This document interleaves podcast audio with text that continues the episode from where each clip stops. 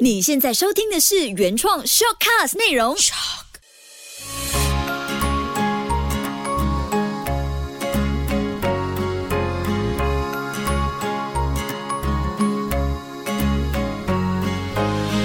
秋月的育儿天地。嗨，你好，我是秋月，谢谢你收听秋月的育儿天地，搞懂孩子不费力。这期我们来聊聊孩子的学习动机。这段期间居家防疫，孩子经历了停课、复课、网课到停课到复课到放假，到现在期盼着开学。但是在家的时间久了，孩子的学习动力多少都会冷却下来。像上一期我的大儿子 Kobe 嘛，就不小心的透露了，其实他还想继续留在家，不用做功课给人家做。那根据他妈妈，也就是我的观察呢，他其实是希望和弟弟继续留在家中，继续玩，继续玩。我一直玩，一直玩。美国有个教育学家调查研究了两千个孩子的学习情况，得到一个结论：孩子其实天生就是具有好奇心和渴望得到知识的。白话就是说，孩子都是好学的。那为什么孩子会出现不认真学习或是主动学习很少在自己的孩子身上发生呢？方法等等再聊。我们先说几个现象：疫情下，孩子们安全在家，缺少了学习群体的刺激，孩子面对荧幕中的老师和同学，学习动机力度。必然会大大的减弱。如果你也想和我一样抢救孩子的学习动机，运用这十种方法。那当我在收集提高孩子学习兴趣和动机的方法时，发现英国儿童心理学家博茨勒提到了三个不要。我想可以先给爸爸妈妈们一些正向的暗示，在操作十个方法之前，可以避开这些地雷。第一个不要，不要过于逼迫孩子做功课或学习。像你可能会一直喊阿 boy 来做功课，阿哥快点来复习，这样孩子会变得焦躁、不耐烦，产生反抗的情绪。像我以前婆婆一直喊我去洗澡，所以我小时候就真的很不爱洗澡。那第二个不要，不要吝啬赞美孩子，过于批评他的错误会令他情绪低落，而犯下更多的错误。针对这一点呢，你可以听回《Showcase》第一季的《秋月的育儿天地》第二集和第四集都有提到赞美孩子的方法。第三个不要，不要总是拿成绩优秀的孩子和自己的孩子比较，这样容易造成孩子的反抗心理，他会不自觉的。就想要放弃进去，这三个给爸妈的正向暗示先收好，再用这十个方法尝试去推动孩子们学习。第一个方法，提供孩子不同的学习体验。不是所有孩子都适合同样的学习方式，有一些孩子，像我们家孩子，可能是男生的关系，他们更愿意在活动当中去学习，所以刻意制造不同的体验，即使是在家，偶尔可以换一下。不如我们今天坐在阳台看书、做复习、做功课，按照他们的喜好来进行学习的安排，这样更有助于保持参与度和提高他们学习的注意力哦。第二个方法，给孩子做选择，能加强孩子内在的学习动机。当孩子有自主权，可以说出自己想要先完成哪一个科目的习题。像你可以说：“今天你来做决定吧，你要先复习数学还是科学？”孩子做的决定，他就会表现专注和投入。又或者给孩子自己选择哪一本绘本来朗读单词或者是故事，这些都能给他们一种控制感，来激励他们对一件事投入更多的动力，可以有效的强化小朋友内在的动机。那这样比起只提供孩子一些物质上的奖励。比如说好吃的和零用钱来鼓励他们学习，会削弱孩子的内在动机，反而不利于长期的发展。第三个方法。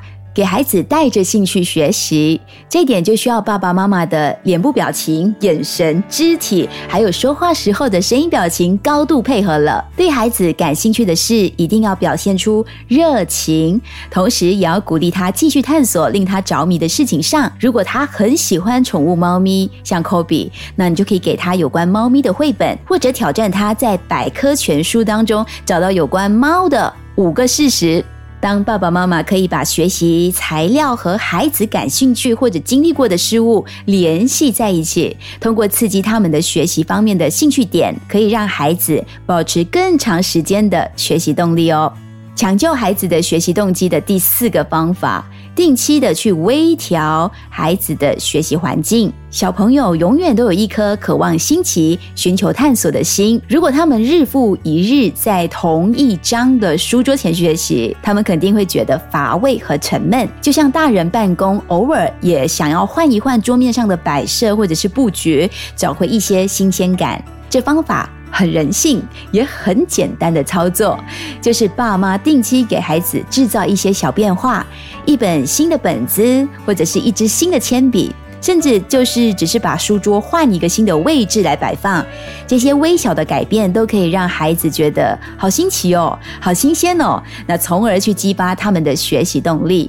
第五个方法，让孩子有机会成为你的小老师。每天和孩子的日常对话当中，都存在着激发他学习动机的机会。和孩子聊天，问起他在学校或者是上网课学习到什么的时候呢，不要老是问人家成绩分数，或者是哪个同学答得多比较多之类的。试试看，让孩子教你今天他在上课时学到的东西，用小朋友自己的语言来讲课。这可以大大的帮助他有效的保留刚刚所学到的东西，即使他讲解的不太完整，不要纠正，我们只要当个好学生发问就好，他就会意识到哦，原来这个点自己不太熟悉，搞不好他会偷偷的跑去多做复习呢。第六个方法，爸爸妈妈是孩子学习的兴奋剂。当我写下这方法的标题时，就觉得自己跟着兴奋起来了。真的是当爸爸妈妈，随时都要保持兴奋，保持自己对孩子的那一颗初心。当爸妈对生活和学习表现出兴奋时，小朋友也会受到你的影响，进而对学习更加兴奋，更加有动力。我记得我在 CMCO 时上了网课，每个星期天和台湾老师学习游戏治疗，然后就很努力的做笔记，为重点图。涂上一些颜色，结果科比呢？他看到我每次上课那么的投入，那么的兴奋、雀跃，也积极的在做笔记。他自己在上网课的时候，也跟我做了同样的事情。他把抄下的单词默默的涂上了颜色。当我发现的时候，我就觉得哦。真的是有效，让孩子保持学习积极性的最好方法之一，就是对孩子们分享你的热情。第七个方法，帮孩子解决他解决不到的难题，学会处理焦虑。让孩子学习自己解决自己的问题是一件好事，但如果他一直卡在那里无法前进，花更多时间来焦虑或者是担心，就会影响自己的学习状态，也会导致自己的情绪越来越差。所以爸妈一定要。定期关注孩子的学习，帮助他检查或是克服一直掌握不到的部分。卡关的感觉的确是不太好，所以我们需要告诉孩子，挫折只是短暂的过程。而不是世界末日，并为他们进行一些心理方面的疏导，给他们知道呢，学习的路上爸妈都会同在，让他感觉自己学习是有一股帮助他挑战更多的能量在的。那问题解决了，第八个方法就是提供成功的机会，即使是平时表现学习不错的孩子，当他们感到挣扎或是没有得到其他人的认可时，都会变得沮丧和失去动力。爸妈都要确保孩子有机会发挥自己的优势，让他们感受到包容和受到尊重，感觉自己是被看见的孩子，就像在职场拼着的你一样。这些成功的美好感觉都能让一个人的学习动机更加的强烈。第九个方法。庆祝成功，无论他多渺小。当孩子努力完成一次的复习，或自主写完一份作业，爸妈都可以给他积极的支持，用言语上的具体的肯定，或者是让他享受一个小时的电影时间，都能够激励他继续学习，挑战自己。第十个方法，帮助孩子找到内在动机。为什么要学？为什么要懂？孩子通常没兴趣时，都会挂在嘴边问我们大人。爸爸妈妈可以通过各种方式帮助孩子学习获得成功，但最终孩子这一生还是需要能够产生自主学习的动力，这样才能帮助他们找到自己想学习的理由。最后这一点呢，也算是爸妈能够送给孩子的最好的礼物之一。当孩子问你的时候，答案很简单：学习的价值和意义是可以让我们有一个更好的选择。